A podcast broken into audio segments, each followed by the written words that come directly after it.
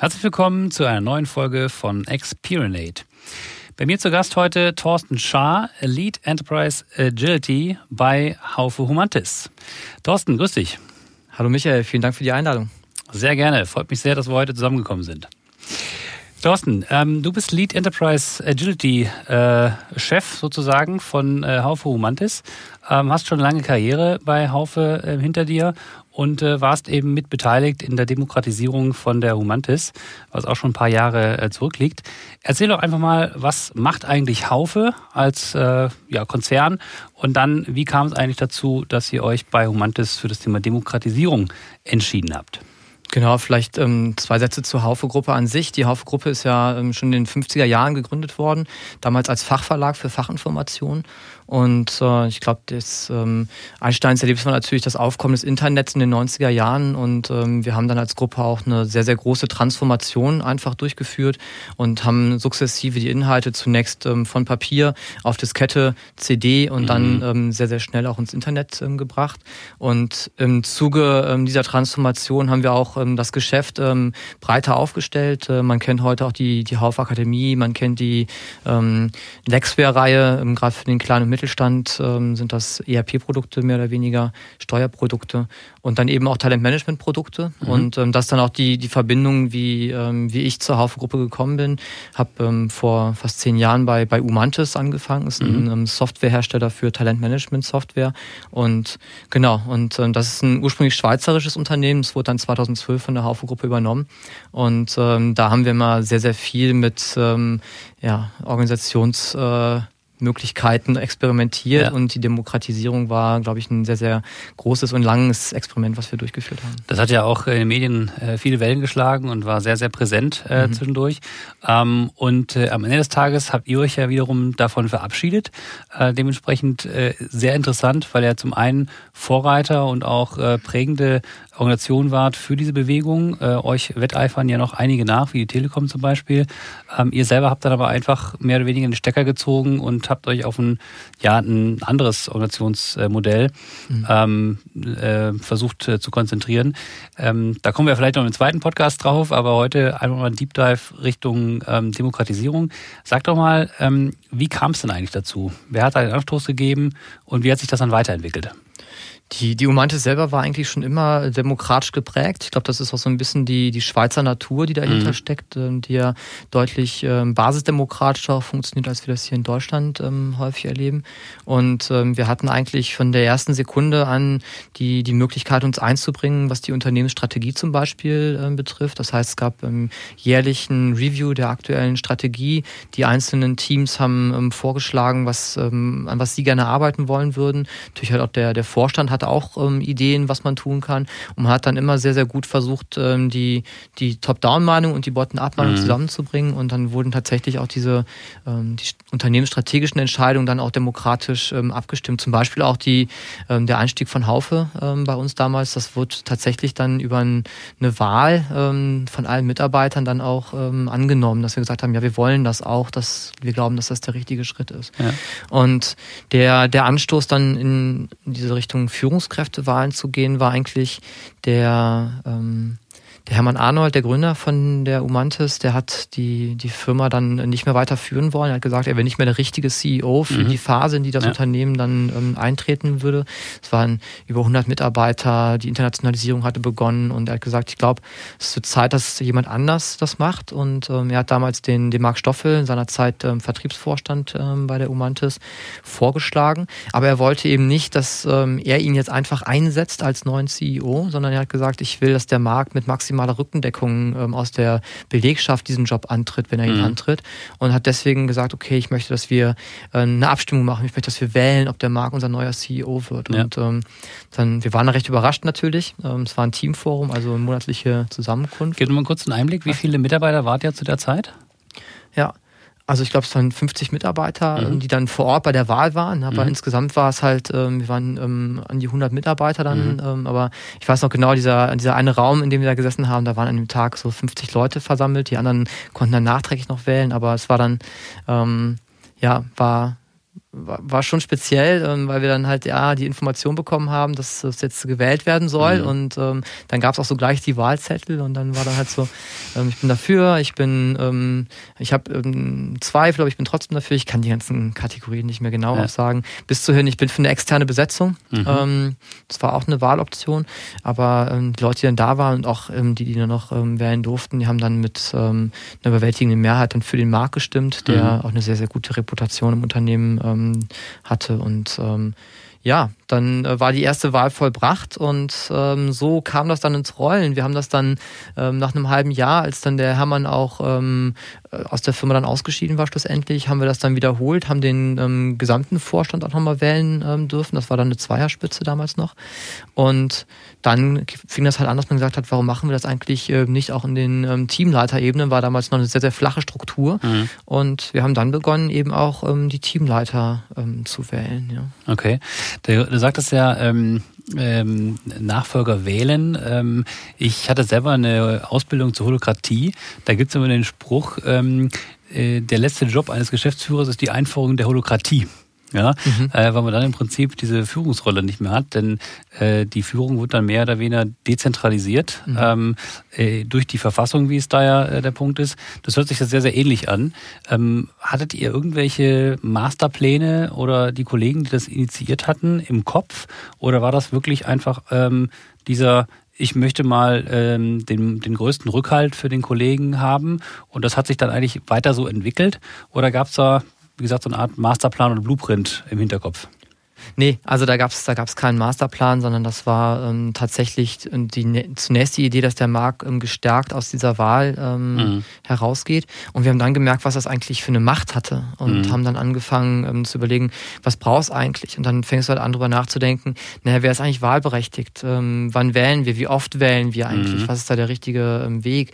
Und ähm, Ziel war dann schon ab der ähm, zweiten Wahliteration, dass man gesagt hat, eigentlich wäre es doch super, wenn die, ähm, die Wahlen nicht immer die gleichen Leute einfach wieder bestätigt, sondern wenn wir eigentlich situativ, so wie das Unternehmen gerade ist, so wie ja. die Lage im Team gerade ist, dann tatsächlich auch die richtigen Leute in der Führung haben. Und ähm, die Ideen waren, glaube ich, vergleichbar mit ähm, den holokratischen Elementen. Mhm. Nicht, dass die, dass es keinen Chef mehr hatte, sondern ähm, dass man die Chefs quasi ähm, austauschbarer macht. Ja. Und das war ähm, eins der ganz äh, wesentlichen Punkte, die wir uns ähm, erhofft hatten. Ja.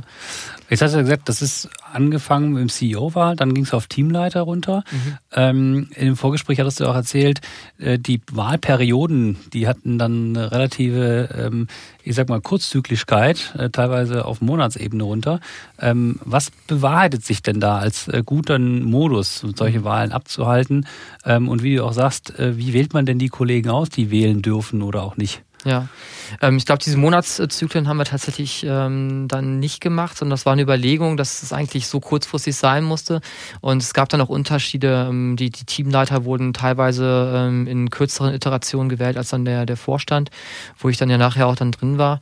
Und das war eine jährliche Wahl, die wir dann mhm. hatten, ähm, die wir für gut befunden haben. Aber es mutet natürlich schon noch so ein bisschen altbackend an, dass man dann in Jahresiterationen auch wählt. Aber man muss auch sehen, dass so eine Wahl natürlich auch mit einem gehörigen äh, Arbeitsaufwand verbunden ist. Das heißt, ähm, man muss sich überlegen, ähm, was möchte ich eigentlich ähm, bewirken im nächsten Jahr. Das heißt, man muss mhm. sich selbst hinterfragen. Äh, man hat dann auch ähm, sehr schnell gemerkt, dass es viel über Feedback geht. Wenn man dann ähm, gewählt werden möchte, gab es bei uns relativ hohe Hürden. Also da kann ich gleich noch was zu sagen, ähm, um gewählt zu werden. Das heißt, man muss auch schon eine Idee haben von mhm. dem, was man dann bewerkstelligen müsste. Was aber dann auch wiederum einen Login-Effekt hatte für die Position, weil man natürlich immer mehr wusste als ein ähm, möglicher Gegenkandidat, der mhm. aktuell nicht in dieser Position drin war. Ja. Und ähm, deswegen, also ich glaube, die, die Jahresiteration war für uns schon ähm, der, der, der richtige Weg da, mhm. ähm, wenn man überlegt, was, ähm, äh, was für ein Aufwand dann hinter so einer Wahl dann auch stand. Wir haben versucht, das zu entschlacken, aber am Ende ist das ähm, dann auch nicht möglich. Ja. Wenn man mal versucht, das Thema ähm, Soziokratie ist das ja ein Stück weit, ne? mhm. ähm, als äh, vermeintlich die die ähm, größte Ausbaustufe von Selbstorganisation, Selbstführung mal zu nehmen, an einem einen Ende. Ähm, und die klassische Organisationsform auf der anderen Skala. Agilität vielleicht irgendwo in der Mitte. Ähm, wie ordnest du das denn ein? Ähm, wo wart ihr da? Welchen Grad habt ihr erreicht? Ähm, und inwieweit ist es überhaupt praktikabel, wirklich Führung so stark ähm, zu demokratisieren, zu dezentralisieren. Äh, unter welchen Rahmenbedingungen ist das möglich? Sind wir schon bereit dafür ähm, oder muss das berufliche Leben äh, doch eher nach mehr Führung ähm, Ausschau halten? Ja, was wir gemacht haben, wir haben ja eigentlich ähm, in klassischen Hierarchien ähm, versucht, äh, was zu verändern, mhm. indem wir halt diese Wahlen eingeführt haben. Aber am Ende des Tages hatten wir eine Hierarchie. Es gab einen Vorstand, es gab die Bereichsleiter, die Teamleiter. Und ähm, von daher haben wir eigentlich ja an, dem, an der Gesamtorganisation nichts äh, verändert, sondern mhm. wir haben eigentlich geschaut, wie wir das äh, System von innen heraus ähm, justieren können, um es adaptiver zu machen. Und das hat sich bei uns halt nicht bewahrheitet. Wir haben halt dann, ähm, bis auf wenige Ausnahmen, haben wir die Leute in ihren Positionen mehr oder weniger bestätigt bestätigt und ähm, diese Rotationen sind nicht eingetreten. Mhm. Und da, wo es zur Rotation kam, war das auch sehr, sehr schmerzhaft, muss man auch sagen. Ja, also was, was war das zum Beispiel? Ähm, wenn dann halt mal eine Führungskraft nicht ähm, gewählt wird, ähm, mhm. dann hast du natürlich schon auch einen Impact, weil äh, die Führungskraft hat ja einen Job gemacht mhm. und ähm, dann musst du halt schon dann relativ ähm, akut gucken, wenn dann ein Kollege aus dem Vorstand ausscheidet, äh, wer kann jetzt die Rolle übernehmen, was machen mhm. wir jetzt, ähm, wer kann denn jetzt diese Rolle besetzen und das ist dann halt schon schon schwierig. Ja, also das Thema Bestandsschutz bzw. Ähm, Aufgeben, also ich beschreibe das immer mit dem schwäbischen Schwimmen. Also ähm, das entgegengesetzte, die entgegengesetzte Armbewegung vom, vom, vom Brustschwimmen. Mhm. Dementsprechend immer mehr Menschen heißt mehr Macht. Mhm. Ja, und ich möchte es eigentlich auch nicht loslassen. Ist ja eine Voraussetzung in dem System. Also wenn ich abgewählt werde, muss ich ja einfach loslassen können mhm. von meinem Status, von meiner äh, Machtposition. Ja. Ähm, in wie vielen Fällen hat das denn oder ist es geglückt? Ja, es sind ja verschiedene Sachen. Also die, die häufigste Frage kommt übrigens, ähm, was ist denn mit dem Geld? Ja, mhm. ähm, weil häufig immer Führungskräfte und ähm, Positionen dann auch mit einer erhöhten ähm, Kompensation einhergehen. Das war bei uns gar nicht so stark ausgeprägt. Das heißt, ähm, die, die Leute sind ähm, auf ihrem Salär in der Regel auch geblieben. Ja, vielleicht gab es eine Anpassung beim Fixed-Variabel-Split, mhm. aber das, da gab es keine großen Eingriffe.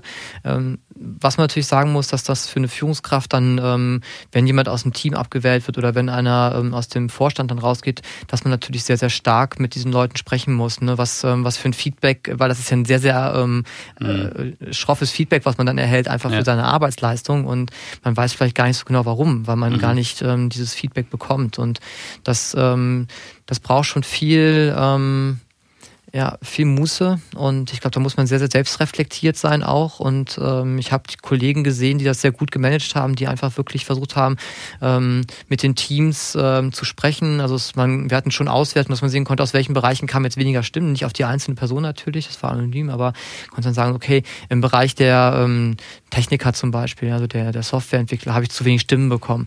Und dann dahin zu gehen und zu sagen, was habe ich denn falsch gemacht als mhm. Reflexion, mhm. ist das natürlich eine hervorragende Persönlichkeitsentwicklung. Wird das denn noch gemacht? Also wenn ich abgewählt wurde, äh, haben die Kollegen dann eher den Hut gezogen und gesagt, ähm, ich kündige? Oder haben sie sich wirklich ähm, versucht, reflektiert eine neue ähm, Aufgabe zu suchen in der Organisation? Mhm. Nee, also in den Fällen, äh, die ich jetzt im Kopf habe, und das sind Lass mich kurz überlegen. Nee, alle Leute, die mal abgewählt worden sind, sind in der Firma geblieben. Mhm. Erstmal, das ist ja auch schon was her, ne? also es sind nicht mehr alle da mittlerweile, ja, ja. aber mhm. es war jetzt nicht dann ähm, indiziert durch die, ähm, durch die Abwahl, dass die dann gegangen sind. Mhm. Und ähm, ich glaube, das ist cool. Also das war wirklich, die sind dann wirklich sehr ähm, gut damit umgegangen. Und ähm, natürlich gehst du nicht am ersten Tag hin und ähm, fängst an, das aufzubereiten, ja. weil es erstmal natürlich schon auch dann ein Schock ist. Aber dann sind viele, auch unter Anleitung vom, vom Markt, der immer noch der CEO war, dann, ähm, der da viel Wert drauf gelegt hat, ähm, der hat dann auch da unterstützt, ähm, dass die dann halt in die, ähm, in die Reflexion gehen konnten, die in diese Feedbacks sich noch einholen konnten. Ja. ja. Und sag mal, das Thema Wählen des eigenen Gehaltes, war das auch ein Bestandteil bei euch? Wir haben das äh, mal versucht, nicht das Wählen des Gehaltes, aber wir haben die Transparenz des Gehaltes. Das war mhm. ähm, ein Vorstoß, der, ähm, der wurde häufiger ähm, vorgetragen. Ähm, das heißt, man konnte ja dann in der Verfassung auch ähm, Ideen vortragen, wie was man mhm. abstimmen lassen wollte. Die, die Vorstöße gab es auch nicht nur einmal. Ähm, aber tatsächlich ist es ähm, demokratisch nie zu einem Mehrheitsvotum dazu gekommen, die Gehälter offenzulegen. Ah. Und ähm, wir haben also die Gehälter dann nicht offengelegt und wir haben sie auch nicht selbst wählen lassen. Also so mhm. ähm, radikal waren wir nicht, sondern die Gehälter waren bis zuletzt, bis heute ähm, unter, unter Verschluss. Verschluss ja. Genau. Ganz am Anfang, äh, Thorsten, hast du gesagt, ähm, Humantas äh, stark geprägt aus der Schweiz heraus, äh, mit einem hohen Demokratisierungsanteil. Ähm, würdest du sagen, das ist der notwendige Nährboden, um überhaupt in so einen Modus reinzugehen? Oder was für andere Voraussetzungen sind nötig, um überhaupt so einen ersten Schritt äh, Richtung freie Wahlen äh, in der Organisation ähm, gehen zu können? Was sagst du, was braucht man da als Organisation? Ja, also ich würde auf jeden Fall empfehlen, sich ähm, vorher Gedanken zu machen, was man eigentlich bezwecken möchte, weil mhm. wir sind dann halt schon da reingerollt, mehr oder weniger. Und ähm, ich habe es ja gesagt, wir hatten nachher auch eine wirklich große Verfassung, die sehr, sehr viel auch kleingliedrig dann ähm, geregelt hat, was für Rechte die einzelnen Mitarbeiter haben durften. Und ich glaube, man muss sehr, sehr genau wissen, was ist der Grund, warum ich wähle und ähm, nicht eine Führungskraft einsetze, wenn man mhm. Führungskräfte wählt. Und wenn man das ähm, weiß, dann sollte man das, das Handbuch äh, parat haben, unter welchen Voraussetzungen wird gewählt. Mhm. Und ähm, dann kann man das ähm, auch machen. Ähm, ich glaube, was dazu kommt, ist äh, die Führungskräfte, die sich ähm, so einem Prozess stellen und die vielleicht das nicht kennen, ähm, die sollten ähm, sehr, sehr offen sein für mhm. neue Möglichkeiten, ja, weil es natürlich schon immer sein kann, dass du mal nicht gewählt wirst und gerade wenn das ähm, dann auch stärker gelebt wird, dass man ähm, mal für drei Monate, für sechs Monate eine Führungskraft ist und dann wieder nicht und dass man davon lernen kann, dass mhm. das ähm, normal wird, das ist, glaube ich, ganz entscheidend. Jetzt haben wir ja ähm, sehr stark eigentlich über die, das interne Setup gesprochen, wie ihr euch da versucht habt mhm. aufzubauen. Ähm, der Kunde und der Markt ist da bisher noch nicht wirklich stark in den Fokus gerückt worden. Ähm, darauf plädieren wir ja äh, sehr stark. Also tue im Prinzip das, ähm, äh, was der Markt eigentlich braucht und versucht dich dem anzupassen und die bestmögliche Organisationsform dahin zu gehen zu finden. Ähm, wie ist denn das äh, oder wie hängt das damit zusammen? Was für eine Motivation von der Marktseite war denn da, sich äh, diesem Prozess wirklich zu widmen. Ähm, du hast gesagt, initial war es einfach der Support, der Rückhalt äh, für mhm. den neuen CEO. Ähm, war damit einhergehend zu sagen, ich brauche mehr Power, ich brauche mehr Commitment von der Mannschaft, den Weg zu gehen, der jetzt strategisch vielleicht damit einhergehend mit der neuen Personalie oder was war das für?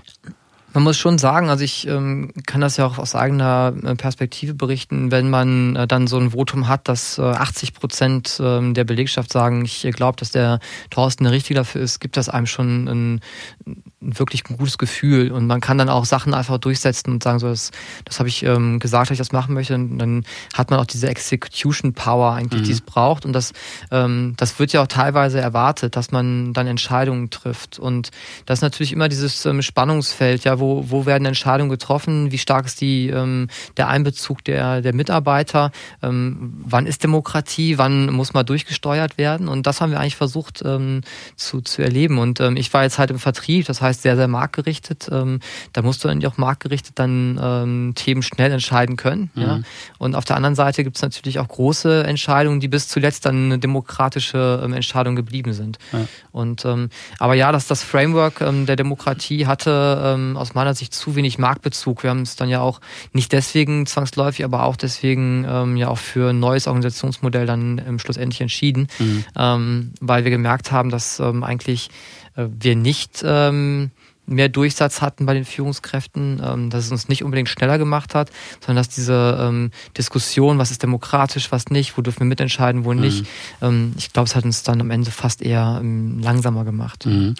Rückblickend, ähm, wem oder äh, wann würdest du denn jemandem diese Organisationsform empfehlen?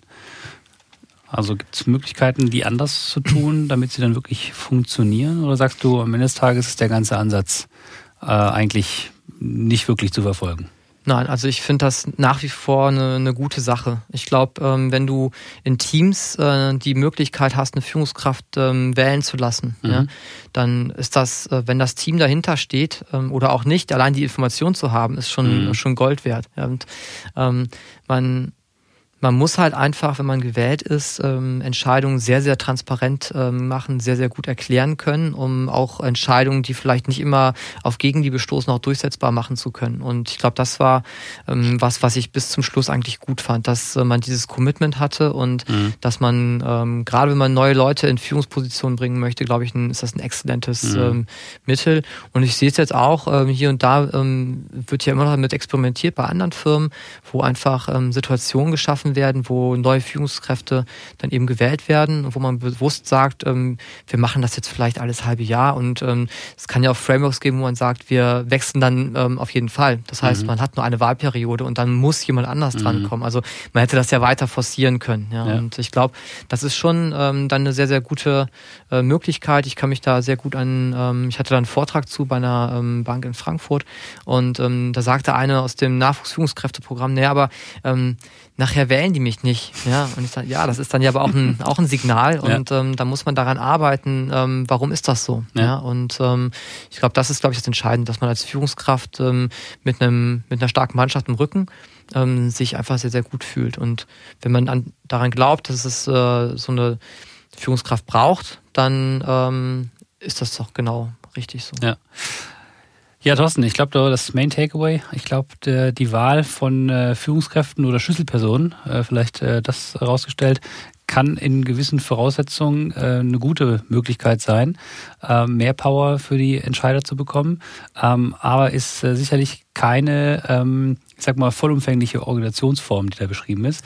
Ja. Ähm, ich glaube, zu dem Schluss seid ihr auch gekommen und äh, du hast schon äh, angewähnt, äh, angedeutet, ähm, ihr habt euch dann für eine andere Organisationsform ähm, entschieden und äh, daran gearbeitet. Das ist die sogenannte Fleet Organisation. Ja.